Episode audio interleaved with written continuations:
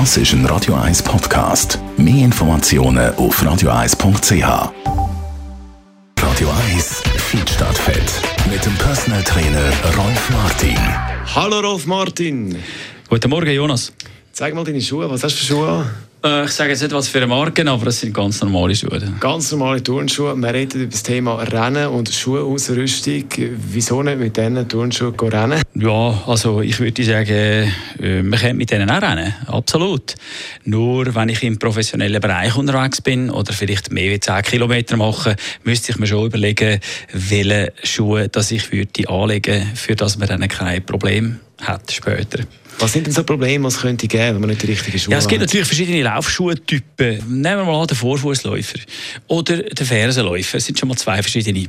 Dann gibt es natürlich verschiedene Untergrund. Wir haben Straße, wir haben Feld- und Waldweg, wir haben Cross-Country. Also du siehst, nur schon das sind fünf verschiedene Laufschuhe. Und da muss man sich natürlich schon bewusst sein, welcher Typ bin ich. Und äh, so kann ich natürlich dann auch mich optimal vorbereiten. Ist es auch wichtig, eben, dass wenn man jetzt so Schuhe kauft, natürlich, dass man das im Hinterkopf hat? Ja, auf jeden Fall, ja. Weil wenn du ein, äh, ein, äh, zum Beispiel immer im Wald gehst rennen, wo der Untergrund weich ist, so Laub und so, oder, oder auch, äh, oder auch äh, Sagmehl, dann solltest du eher einen flachen nehmen, weil die höheren die neigen dazu, umzukippen. Nur schon das ist ein Verletzungsfaktor, den man ausschliessen kann.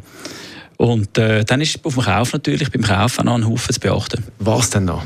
Ähm, am besten würde ich äh, äh, schauen, dass du die Daumenbreite zwischen Zehen und Schuhhände hast, also spitz. Das musst du haben.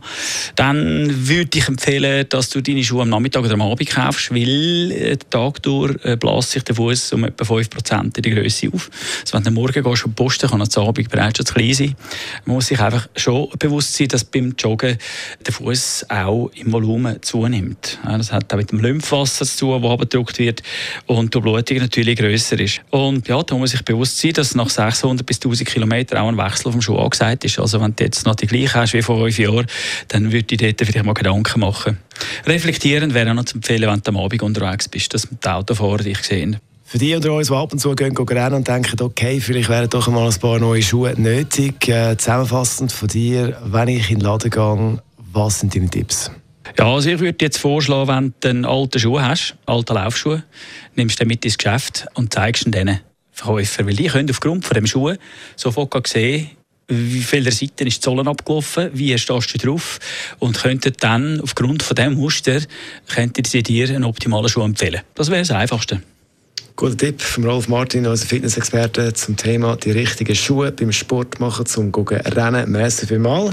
Danke, Jonas. Merci. Und das Ganze gibt es dann als Podcast auf radio1.ch.